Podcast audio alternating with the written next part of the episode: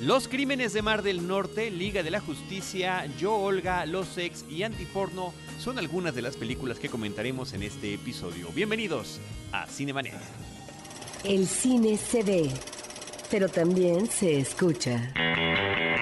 Se vive, se percibe, se comparte. Cinemanet comienza. Carlos del Río y Roberto Ortiz en cabina.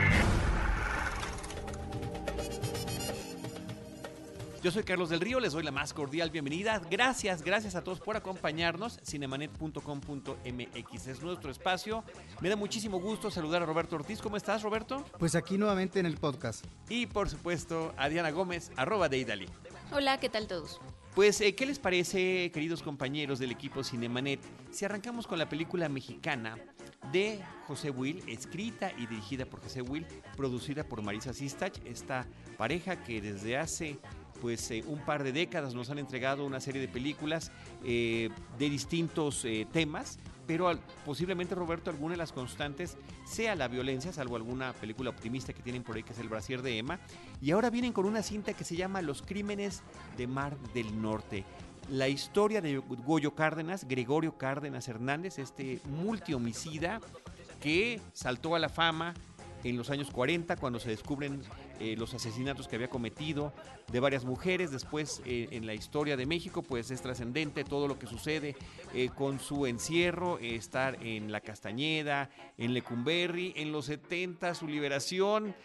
Y, y bueno, una historia tremenda que hay con este individuo, pero José Will se remite al año de 1942, al año de los asesinatos y de su aprehensión. Sí, es un uh, periodo específico que es cuando ocurren esas muertes. Hay que mencionar que es una inspiración libre de este personaje.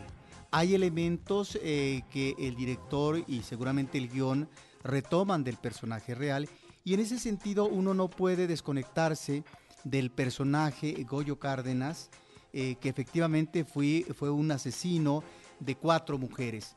Cuatro mujeres, tres de ellas eh, que trabajaban en la prostitución, muy jóvenes, es lo que me llama la atención, eh, entre 14 y 16 años, y una última que eh, había un intento de noviazgo y que finalmente también es asesinada. Ella estaba estudiando creo que la preparatoria.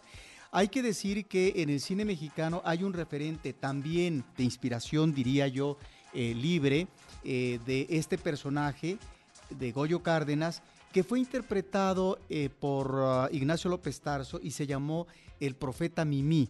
Fue una película de José Estrada, José el Perro Estrada, y que aquí, a diferencia de esta cinta, porque em, habrá que escuchar las opiniones de ustedes, eh, sí encontramos un resabio infantil eh, que es el detonador, es el elemento traumático que se va a trasladar a un momento ya de la vida de madurez del personaje de Mimi eh, para cometer asesinatos en eh, mujeres prostitutas. Hay ahí, por lo tanto, un móvil eh, que tiene que ver con antecedentes biográficos. Aquí, en el caso de los crímenes del, mal, del Mar del Norte, no encuentro propiamente, salvo lo que pudieran ser ciertos ah, planteamientos o sugerencias, o no sé si mera imaginación del espectador. No sé si ustedes qué opinan al respecto un móvil eh, para matar a Sí, ¿por qué mata a estas mujeres? No me queda claro. Sí, eh, porque aparte este personaje tiene una profesión o es un estudiante de química. Entonces a mí también de pronto me surgía la teoría eh, de que fuera experimentación o, alguna especie de, de, romper ya con la realidad para hacer lo que mucha gente no se atreve o no nos atrevemos a hacer por una convención eh, social. También estaba la teoría de que fuera la mamá, que aparece muy poco en esta película, la que detonaba esta causa, eh, porque pues era una mamá protectora o, sobreprotectora más bien, pero pues no sé si, si coincidas con que es No, pero hablas de suposiciones. A eso me refiero en que esto eh, no lo vemos de manera fehaciente no porque nos tengan que dar una explicación de la conducta patológica del personaje, pero que yo me lo tenga que imaginar, que yo tenga que suponer, eso sí me parece que eh, implica una falla en el guion, pero sobre todo en el desarrollo psicológico, en el perfil psicológico del personaje, que me dice muy poco. Sí, efectivamente, no está planteado ni mucho menos cuál podría ser la razón por la que está cometiendo los asesinatos. De hecho, cuando comienza la película ya ha cometido uno de ellos. También me llama la atención que propiamente, si bien el elemento de la sexualidad está presente por la prostitución o por el interés romántico, eh, al menos en la película, no parece que finalmente se logren estas relaciones sexuales. En, investigaciones que he leído y escuchado, se habla de que hubo, al menos en alguno de los casos, un acto de necrofilia, ¿no? Que no aparece aquí. A mí me interesan otras cosas de la película, Roberto, que, esto no, no porque no deba ser importante, por supuesto. Bueno, simplemente, nos llama la atención. simplemente menciono esto porque esto nos lleva a una película de una gran pobreza en este plan que es en el plan psicológico, para poder ubicar al personaje, pues que es un asesino serial, ni más ni menos. Tal vez cuando hay un fetiche con las medias, podríamos encontrar ahí, como dice Charlie, el hilo conductor que tenga que ver con el erotismo y la necesidad de matar mujeres. Pero sí, tienes razón, y no solo en ese tema, ¿eh? tiene algunas otras partes que se quedan en el aire eh, no sé si porque no nunca quisieron eh, en este afán de hacerlo casi un documental, sino más bien una interpretación libre. Hasta el mismo eh, personaje principal que es interpretado por Gavino Rodríguez no, no se parece físicamente, o sea, nunca se buscó eso. Entonces, de pronto Gavino pues tiene una proyección tan fuerte. Se supone que esta historia trataba de hablar tiene este periodo tan corto de tiempo que es 1942, pero además el periodo en el que este, este personaje mata, pues como una manera de darle voz a estas mujeres que él, asesinó. Eso es lo que yo entiendo por parte del director, que era su objetivo, ¿no? Hacer esta crítica a los, a los feminicidios. Pero la verdad es que Gavino, pues, eh, se roba muchísimo esta cámara y sí de alguna manera podría parecer que está haciendo, pues, una de estas historias que exaltan al criminal. Ahora, también hay que, hay que mencionar que el estilo de José Will como guionista, como director, como productor y su trabajo junto con Marisa Sistach a lo largo de muchos años ha, consistido en hacer equipo con los actores con los que han trabajado. Allí está Arcelia Ramírez en varias de sus películas, como Jimena Ayala, como Nancy Gutiérrez, y ahora, fíjate que retoma a Gavino, desde la película El libro de la piedra, Sofía Espinosa que aparece en esa película, pero que también es la protagonista del Brasier de Emma y que los, eh, los vuelve a utilizar ahora ya en una etapa mucho más adulta, mucho más madura para, para esta película y estos personajes, independientemente de que hubiera ese parecido físico o no con las personas reales. Eh, el punto que quería yo comentar hace rato es esta intención, Roberto y Diana, de poder reproducir el México de los 40. Eh, para ello la película se presenta en blanco y negro, además de que arranca con material de archivo, Roberto, sobre cuál es la posición del gobierno federal ante la Segunda Guerra Mundial y esta inclusión eh, prácticamente eh, escrita nada más, ¿no? Salvo con una, unas acciones limitadas en, términos militares de México incursionando en contra de los enemigos de los aliados. Pues todavía esto eh, me da pie para ubicar una película eh, en donde esos elementos que tú mencionas eh, son relativamente necesarios. Es decir, el material de acervo hay que emplearlo cuando realmente este material nos sirva de, un, de una indicación, sea un vehículo, nos refiera a un contexto. Y me parece que es de una gratuidad impresionante.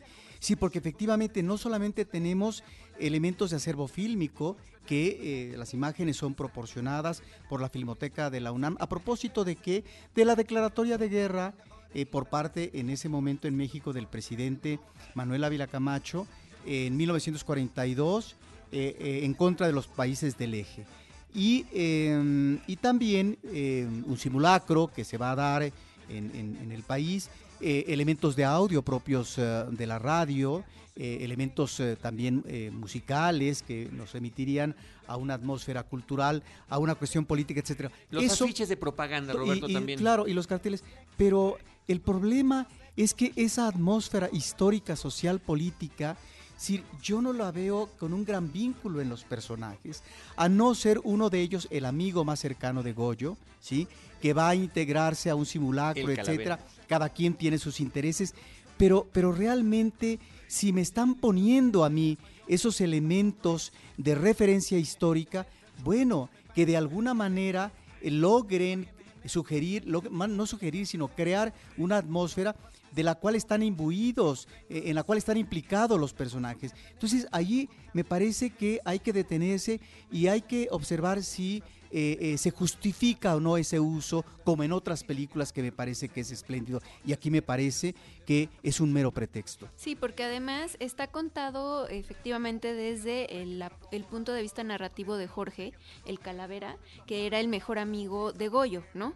Y que al final es una víctima secundaria o indirecta también eh, porque su vida pues está arruinada por este hecho también. Sin embargo, a la hora de que aparecen estos documentos eh, de la Filmoteca, pues tenemos al presidente Ávila Camacho eh, apelando a la unidad nacional, ¿no? Sin embargo, pues tenemos un, digamos, no toda la gente conoce esta parte de la historia de México y sí sería bueno que de alguna manera lo hubieran ligado mucho mejor con, eh, sí es importante, o sea, es un hecho donde hasta aparecieron todos los presidentes de México vivos y, bueno, había como una fiebre, eh, si tú quieres, ficticia por el hecho de que pudiera México ser atacado, ¿no? Entonces, sí es un evento histórico jugoso o al cual se le pudo haber sacado mucho mayor jugo, asimismo eh, la propia historia de este asesino en serie, ¿no? Entonces creo que sí vuelvo a coincidir con Roberto que no está como muy bien aprovechado, no se vuelven a usar, que yo recuerde estos recursos de la filmoteca a lo largo de, la historia, o sea, no se está justificando porque al principio sí me descargan eh, con esta clase de imágenes y ya después la historia se va sola, ¿no? Eh, no recuerdo si en la radio hay de pronto alguna noticia este, particularmente importante donde a mí me, me dé eh, signos de que se seguía bajo esta posibilidad de ataque. Mm, se está hablando más bien de este apagón eh, histórico, ¿cierto? Pues eh, por una especie de simulacro, ¿no? Justamente para estar preparados para ese tipo de cosas que es reiterativo, además es como un, tema de la trama de la historia que tiene que, vincular a los personajes. Ahora, eh, otra parte que me parece muy débil y por lo tanto observo una película desigual en esta obra de José Will, que es ah, la configuración de los personajes son personajes sumamente esquemáticos. Eh, me parece que esta apuesta por un grupo de amigos que van juntos en una aventura escolar, pero también del juego, de lo lúdico y de la situación extrema como puede ser el asesinato de uno de sus miembros. Bueno, ahí está.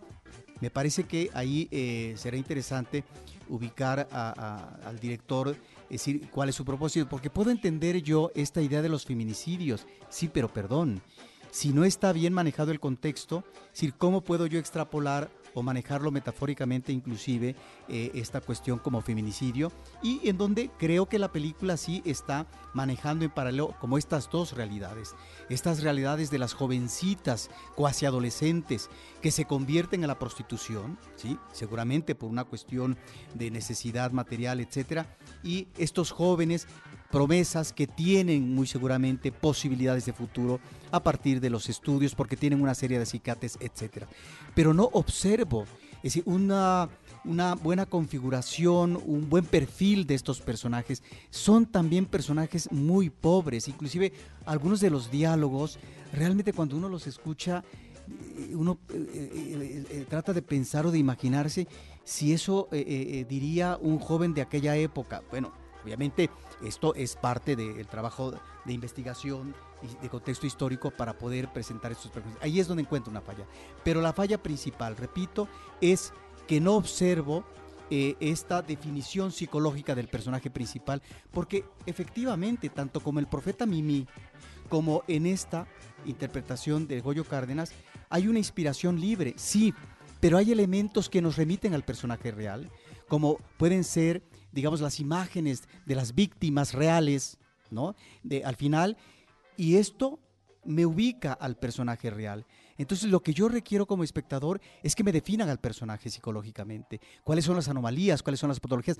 Las que fueron propias de una película de ficción, no porque tenga que ver eh, eh, con la patología propia del personaje real histórico, eh, que efectivamente hay toda una serie de planteamientos sobre eh, eh, los elementos anómalos de este personaje. Y por eso yo insisto, porque cuando vemos ciertos asesinos seriales en el cine de Hollywood perfectamente confeccionados, uno dice, ah, es que supieron manejar la psicología del personaje. Yo no estoy diciendo que tengamos la envergadura de personajes como Norman Bates en Psicosis, que nos está dando el antecedente de eh, el gran, digamos, asesino de, serie en el cine. Como antecedente cinematográfico, pero perdón, por eso está la historia eh, del cine, por eso está una película, eh, obra maestra de, Hitchcock de, los 60, que es Psicosis, para que pues tengamos en el cine mexicano pues buenas definiciones de personajes. Y sin embargo, Roberto Ortiz, ¿no te parece que es interesante, Diana, que tengamos estas historias en la pantalla grande, eh, películas mexicanas sobre un caso mexicano? Si bien, eso sí, el caso de Gregorio Cárdenas da para mucho, porque, insisto, son muchos los aspectos de su vida y contradictorios en algún momento también para lo que tiene que ver con la rehabilitación de un multihomicida que se ha recibido con bombo y platillo en un congreso, por ejemplo, ¿no? Pero bueno, creo que ahí. Sí, que es el colmo de la política mexicana. Sí. Porque fue en la época de Luis Echeverría. Bueno, hasta en la Cámara de Diputados estuvo el hombre. Así es, pues bueno, y, y eso es lo interesante, o sea, eh, y lo debatible eh, de esta película, que mucha gente eh, en México vivió este caso por medio de, de, los periódicos o de algunos eventos ya que tienen que ver con la política, y entonces es cuando la gente se apasiona por este tema y lo discute porque fue parte, digamos, de la cultura popular del siglo pasado, entonces por eso yo sí diría que vieran esta película, que la, la recomendaría para que ustedes mismos saquen un punto de vista, eh, pues a partir de lo que conocen. Hay mucha gente, por ejemplo, de, ya más joven, que no conoce a este personaje, pues también es una manera de acercarse a él, aunque sea de forma ficticia. Otra cosa que eh, dista de la realidad es la edad, por ejemplo, de las víctimas de las prostitutas. Eran en México, eh, y esto sí es muy crudo, de 14 años. Entonces, las que tenemos en esta película, pues ya son prácticamente mujeres y, pues son parte de las decisiones que tomó el director eh, pues para contar esta historia. Retomando lo que estás comentando, Diana, me parece que abre el diálogo. Ver esta película abre el diálogo y te invita a investigar sobre el personaje, que hay mucha información disponible eh, para saber, pero que conocer un tema de, pues, de una realidad nacional que vivimos en este país y no sé, no sé si sea nuestro primer asesino múltiple identificado porque digamos que el tema de la investigación criminalística eh, seria sobre este tipo de casos empieza muchos años después en Estados Unidos, no décadas después.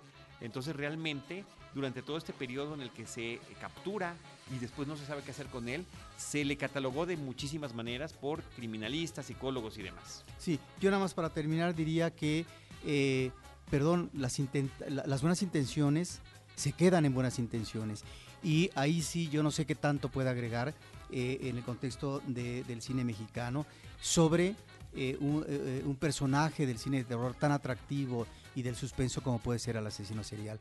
Y ahí es donde tendríamos que remitirnos a la historia del cine, donde efectivamente hay grandes asesinos seriales, porque están bien trabajados desde el guion.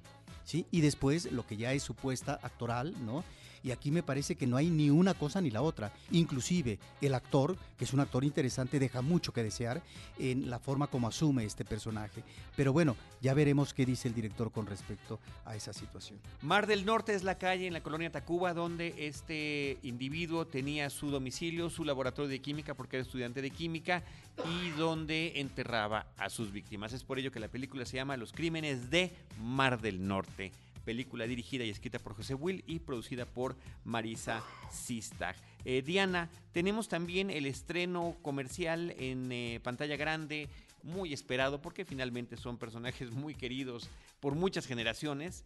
Liga de la Justicia, Justice League en su título original, este esfuerzo que está haciendo Warner Brothers junto con DC Comics para llevar los personajes de Superman, Batman, Mujer Maravilla, Flash, Cyborg, eh, y Aquaman y unirlos en una misma historia en este proyecto que lleva varias películas manejándose. Hombre de Acero, Batman contra Superman, eh, El Escuadrón Suicida y Wonder Woman, Mujer Maravilla. Me, me, llama la atención que en todas estas películas se eliminan los artículos el, la, los, las. No es el hombre de acero, la Mujer Maravilla o la Liga de la Justicia, sino simplemente Justice League. Eh, Zack Snyder eh, fue reemplazado en algún momento por una tragedia familiar por George Whedon en el tema de la dirección eh, y había mucha inquietud sobre cuál iba a ser el resultado, sobre todo por lo disparejo que han sido las películas y por las tremendas críticas que han recibido algunas de las películas previas de este universo que trata de emular el éxito que ha tenido tan grande Marvel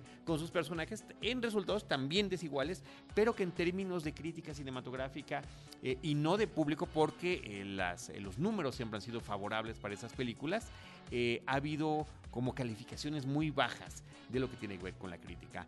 Me complace decir que la película termina siendo cumplidora, logra por una parte eh, retomar a los personajes que ya habíamos conocido en las películas previas, al de Superman, Batman y la Mujer Maravilla, y logra integrar correctamente porque a final de cuentas tiene que darles una introducción, cómo llega Flash con ellos, cómo se integra Aquaman, qué pasa con Cyborg, cómo juntarse y además crearles un enemigo que tiene que ser, eso sí, como siempre en esas películas, de una catástrofe global apocalíptica para que tengan que unirse y tratar de salvar al planeta Tierra.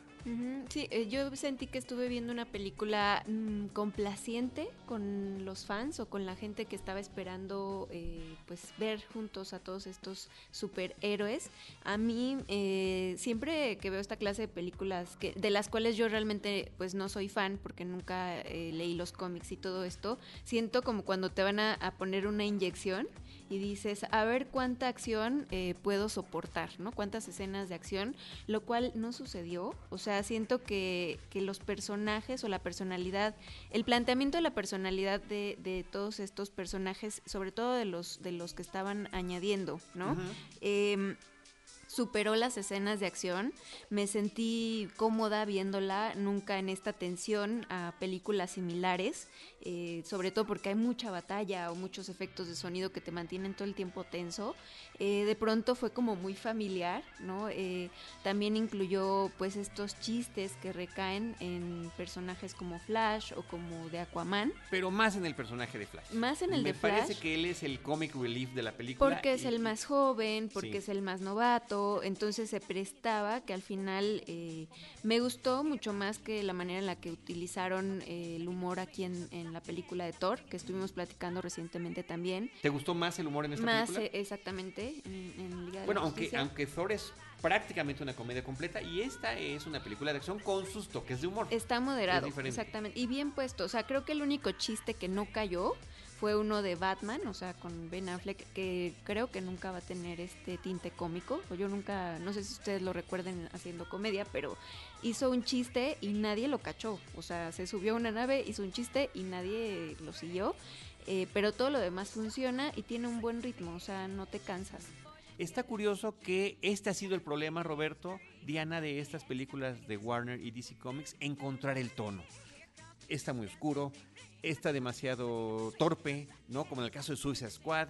Y a partir también de lo que sucedió con Mujer Maravilla, que le fue muy bien a Wonder Woman con Gal Gadot, que además tiene una muy interesante y muy padre mini aventura al inicio de la película, porque primero tenemos que ubicar dónde están todos los demás personajes, de qué manera se va a revivir a Superman, porque recordemos que falleció, y el planteamiento inicial, que es qué es lo que sucede con el planeta Tierra después de la muerte de Superman, que muere sacrificándose por la humanidad. Bueno, viene una desolación y esto activa los aspectos negativos de la humanidad, la discriminación, el crimen, el fanatismo, eh, no, la forma de aprovechar la situación en ese momento, y es Batman el que toma el estandarte de decir, ya, había, ya se había visto de la película basada, eh, vamos a reunir a estos individuos poderosos para tratar de defendernos. Y que aquí Superman es el que tiene como la mayor carga lacrimógena de la película, ¿no? O también por la conexión que tenemos con, con, los personajes alrededor de él o con su familia, eh, pues es como lo más emotivo que vamos a encontrar en esta película. Pues no sé qué opinas de, de ya la integración del cyborg o de Aquaman, ahora que... No, creo que cada uno tiene su papel. Obviamente el que más luce, sin duda, es el de Flash. por todo lo que estás comentando, es el más joven, inexperto, es el que está aprendiendo, es el que tiene miedo, es al que tienen que enseñar, pero logra aterrizar esos momentos eh, simpáticos a lo largo de la película. También hace lo propio Aquaman de una manera distinta, ¿no? Porque es un hombre con experiencia, es un bebedor, es uno que decide las cosas por sí mismo. En el caso de Cyborg me parece que es como un poquito el más plano de todos, como que le, tienen que dar una serie de poderes adicionales de interconectividad a las redes y demás para poder darle un poquito más que hacer, pero creo que al ser una película coral logran eh, darle su momento a cada uno de los personajes y creo que eso está bien. No es ninguna maravilla, ni tan emocionante como pudo haber sido, por ejemplo, La Mujer Maravilla, pero a final de cuentas es una película comercial de superhéroes que funciona después de las expectativas tan bajas que había para eh, la comparación con las entregas previas. Independientemente del problema que hubo ahí con el cambio de, directores, no por el, suicidio de, la hija de, de Schneider, eh, pues la gente se estaba peleando, ¿no? Que tanto había cambiado este eh, nuevo director, Josh Whedon, eh, pues de, o sea, dicen que reescribió muchas escenas, que volvió a filmar otras tantas. Cambió el músico de la película, integró a Danny Elfman. Pero en realidad, pues estaban hablando de que era un 20%, o sea, que sí se había tratado de dejar eh, lo más posible, porque aparte creo que cuando sucedió esto ya estaban en, en la postproducción prácticamente, entonces iba a ser muy costoso ¿Y hacer. Estas películas han tenido muchos reshoots, o sea, vuelven a llamar a la gente para volver a filmar, vamos a cambiar tal cosa. Insisto, están en ese proceso constante y continuo de tratar de mejorarla.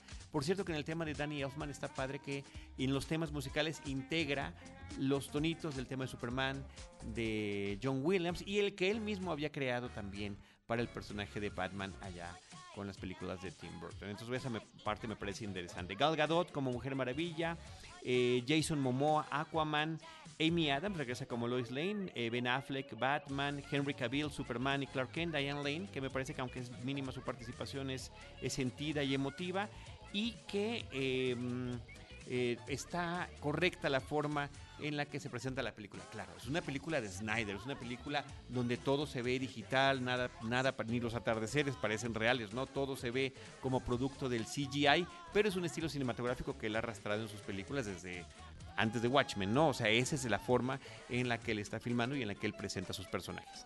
por ejemplo, el personaje, el supervillano que tienen ahí, Steppenwolf, Steppenwolf eh, pues no sé qué opinen de, él. Yo no eh, tengo punto de comparación porque no lo, no lo ubicaba. pero al final de cuentas es, es, es el villano, eh, digamos, de fórmula para este tipo de películas. Pero aparte está muy chafa su manera de... ¿Sí o no? O sea, la verdad que... ¿Su manera de qué? La salida que, que le dan a... Es, el aire que le dan a este personaje eh, está muy chafa. O sea, es una salida fácil y creo que es de lo peorcito que pudimos ver ahí en la película. Y sin embargo debe ser la razón por la que se juntan. Ahora, déjame comentarte que tú, así como eres poco versada en este tema de los cómics, a mí me tocó verlo estar en la función de prensa junto con Olivier Fuentes, nuestro amigo que ha estado aquí en varias ocasiones, actualmente está en Cine con Carlos Gómez, y él es súper fanático de los cómics, particularmente de DC, y se dio una gozada durante lo largo de la película, porque sí hay una serie de referencias constantes, así como, como tú la sientes complaciente y benévola para el público poco entendido, poco iniciado, bueno, los que están perfectamente clavados con ese tema encontrarán montones de referencias por todos lados, lo cual creo que también encontrar ese equilibrio también es difícil, y al parecer, por la experiencia que él vivió, en su butaca de regocijo constante, me parece que funciona muy bien. Por una parte, la película de repente eh, parece que toma elementos del Señor de los Anillos, donde hubo una eh, un, villano enorme hace siglos y la humanidad y los seres fantásticos tuvieron que juntarse para expulsarlo y después separarse, ¿no? Cada raza quedarse con alguna pieza de este rompecabezas que podría resultar de tintes eh, temibles para, la, para el planeta Tierra. Eh, y, y, bueno, pues esa es la forma en la que están estructurando esta película. yo me, me, recordaron un poco los villanos a, a Guillermo del Toro, más bien. Sí, a sus, a sus monstruos ahí. Sí, de alguna manera también, y esos grandes mecanismos que hay, ¿no? Que con los que le gusta jugar. Pues bueno, ahí está para todos ustedes Liga de la Justicia, simplemente Liga de la Justicia, Justice League, que finalmente llega a cartelera. Roberto Ortiz. Eh, por otra parte, ya le habíamos comentado, pero la película Yo, Olga, que había estado en ciclos eh, de cartelera alternativa, entra a cartelera comercial. Sí, yo quisiera aprovechar, ya que eh, está esta película eh, estrenándose comercialmente, ahí es donde uno puede encontrar la gran diferencia en el perfil psicológico de personajes que llegan al asesinato, como el de esta película, que está basada también en un personaje real, Olga, ¿no? Eh, que se vuelve una asesina, todavía en un contexto de régimen socialista en lo que era Checoslovaquia, y lo que es el personaje de los crímenes de Mar del Norte. Ahí está un océano de diferencia. Mientras los crímenes de Mar del Norte es de una debilidad, de un esquematismo, la conformación del personaje, aquí en Yo Olga, historia de una asesina, me parece que estamos efectivamente no ante un retrato porque eh, son inspiraciones, son basadas en personajes reales de ambas películas, pero perdón, aquí sí estamos ante un manejo muy sólido de lo que pueden ser las patologías del personaje femenino. Y me parece que eso es lo que hace la diferencia entre una película que realmente es consistente y una película que se puede quedar en el manicaísmo como la mexicana.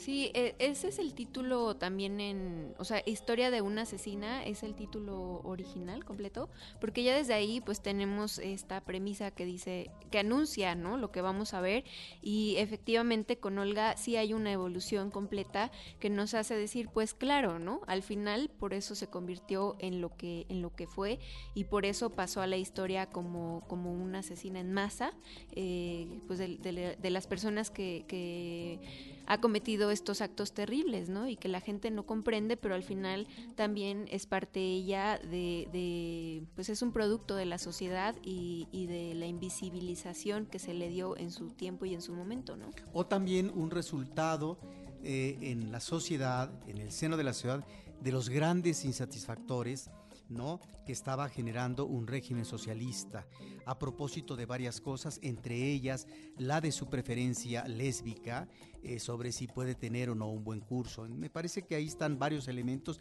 que son muy interesantes que se abordan, sí partiendo efectivamente de un contexto del pasado, pero que trata de definir eh, muy bien al personaje, con eh, sus patologías. Y ahorita que hablas de un asesinato masivo, bueno, yo nada más diría al público que es sumamente interesante en este manejo que uno diría qué crueldad, ¿no? Por parte de una persona que hace un acto de esta, de esta naturaleza, cómo ese tipo de acto nos remite al presente terrorista en Europa con respecto a la forma como llevan a matar eh, o atropellar a toda una serie de personas en las plazas, en las plazas, digamos, claro, digamos, públicas donde hay mucha gente. Sí, este, este asesinato, estos asesinatos ocurrieron en 1973 cuando esta mujer, Olga Hepnarova, de 22 años, eh, lanza una camioneta sobre una multitud.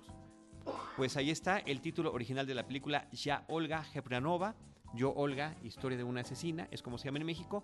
Eh, pueden escuchar una mayor, eh, un mayor detalle del comentario de la película en el episodio 844, donde Diana y Roberto justamente platicaban de esta película cuando estuvo en cartelera alternativa.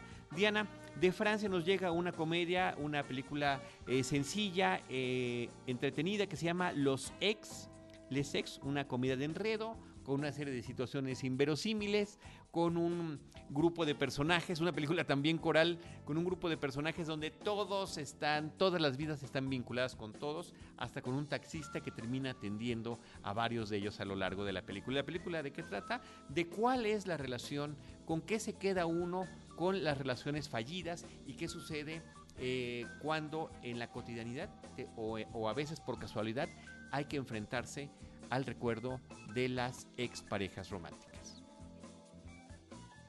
de, la película que dice uno de sus protagonistas y dice desde que existen el hombre y la mujer existen los ex y entonces eso es lo que te captura al inicio de la película para ver qué es lo que van a tratar de demostrar en esta eh, serie de historias en las cuales cada quien pues está tratando de asumir a su ex de alguna manera o dice que ya lo superó pero no lo ha superado y entonces entra esta eh, comedia de enredos de alguna manera eh, en la cual pues eh, vamos a ver si realmente lo, logras o no, o qué es lo que eres a partir de una relación fallida. Sí, y creo que es tan dispareja como los personajes. Hay unos eh, momentos de humor que funcionan muy bien, hay otros que se sienten muy forzados. Como, ¿Sabes cómo me sentí como viendo una película de este tipo de dónde están las rubias? o La verdad, sí, o sea, este, este es el tipo de humor que manejan a veces. Pues sí, pero es el cine francés que a pesar de todo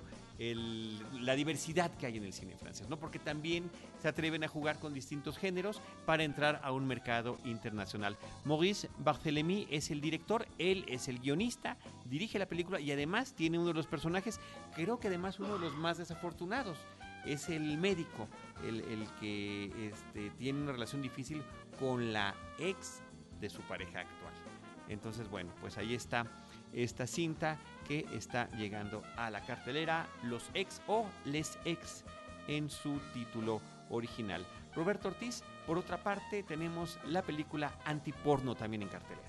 Sí, esta es ah, una película sumamente interesante porque deviene de un proyecto anterior que tenía que ver con una productora de cine pornográfico y eh, parece ser que esta cinta tiene que ver con un nuevo aire, un nuevo aliento y esta sería digamos como eh, la primera película en términos de producción eh, de este tipo de cine y es un experimento sumamente atractivo en cuanto al planteamiento temático que es un personaje femenino es decir, después de un momento el público se entera que estamos en este tipo de narraciones propias del cine dentro del cine. Y eh, resulta que un personaje femenino juvenil eh, que eh, maneja un personaje de ficción de victimario, de verdugo diría uno, de personaje que somete al otro, en este caso a la otra, bueno, se vuelve finalmente una víctima.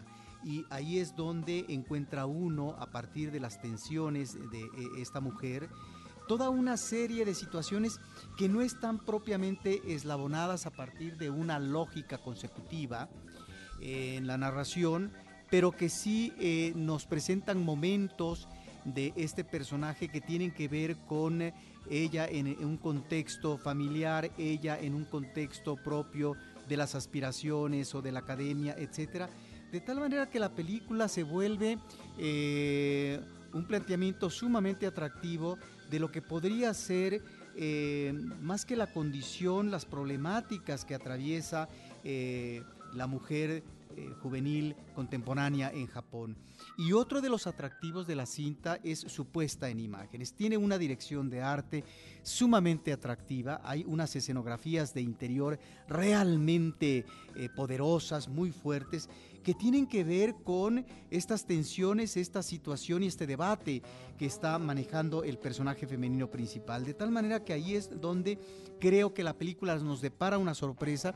Yo cuando comencé a verla, eh, la película eh, me recordó que es algo muy diferente, ciertamente, pero tiene que ver también con víctima, victimario, eh, em, digamos, verdugo y esclavo, con aquella cinta extraordinaria que hizo uh, Rainer Werner, eh, Werner, Fassbinder, que se llamó Las magras lágrimas de Petra von y que nos remite precisamente a una relación tensa, pero sobre todo de, pasional, eh, pero que entraña un sometimiento de, un, de una mujer con otra mujer, y lo atractivo en ese espacio cerrado que maneja en esta película Fassbinder era precisamente eh, un cuadro eh, al fondo eh, plástico que de alguna manera nos remitía al aspecto del erotismo, del desnudo y por lo tanto de esa situación de deseo en la cual están participando sus personajes. Bueno, aquí están estos elementos también a flote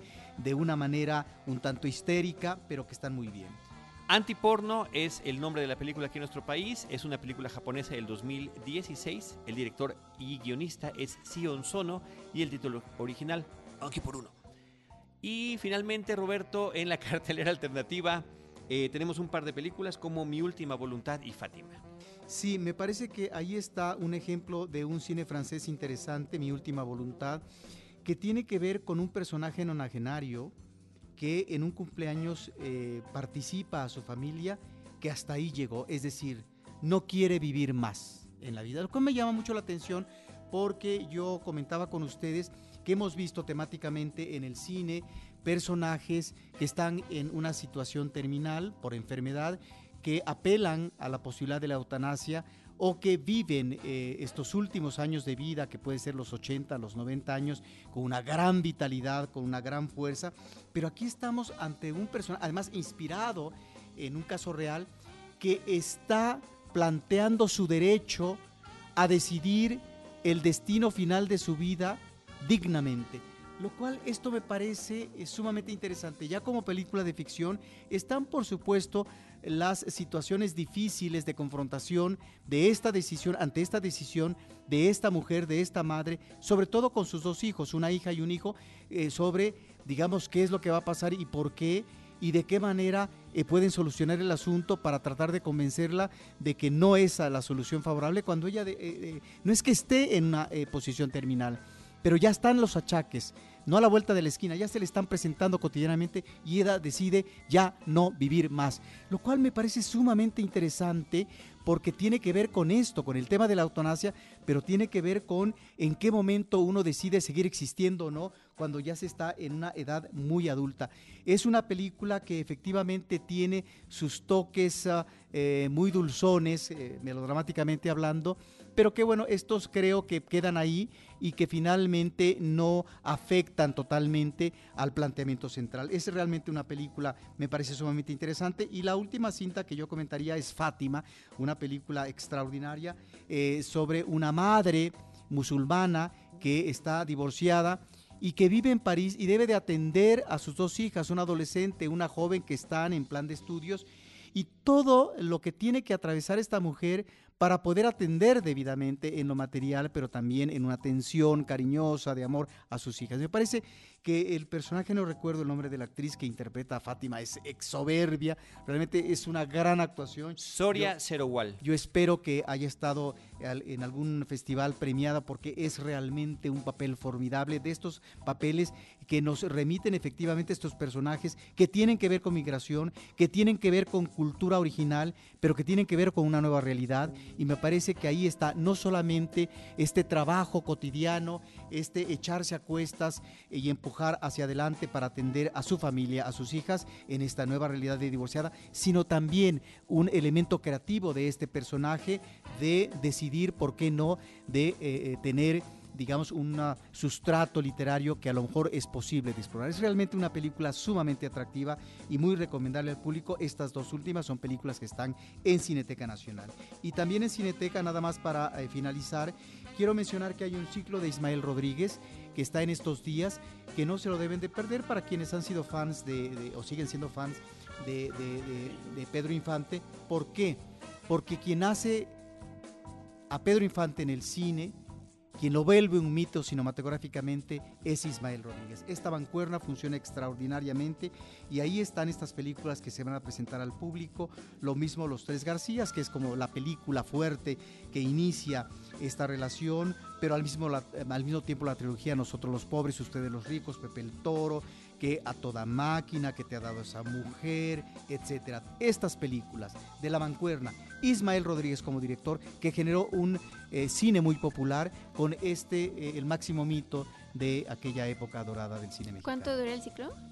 El ciclo dura como dos semanas, aproximadamente durante este mes de noviembre.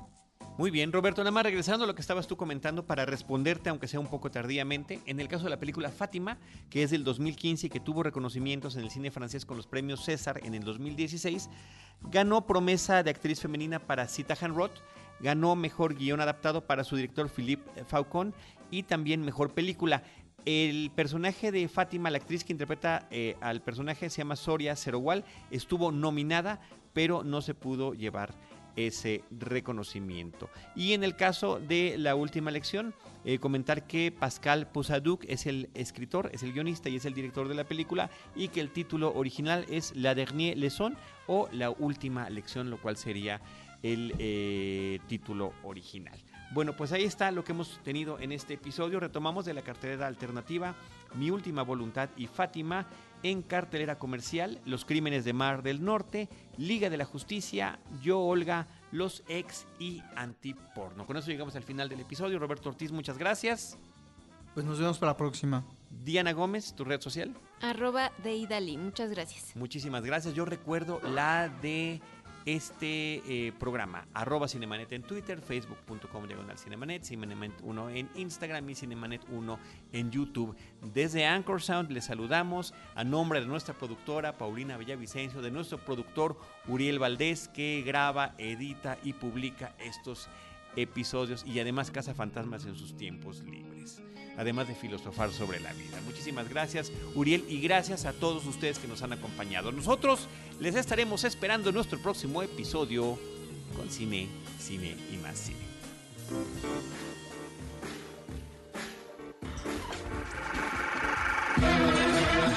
Cinemanet termina por hoy. Más cine en Cinemanet.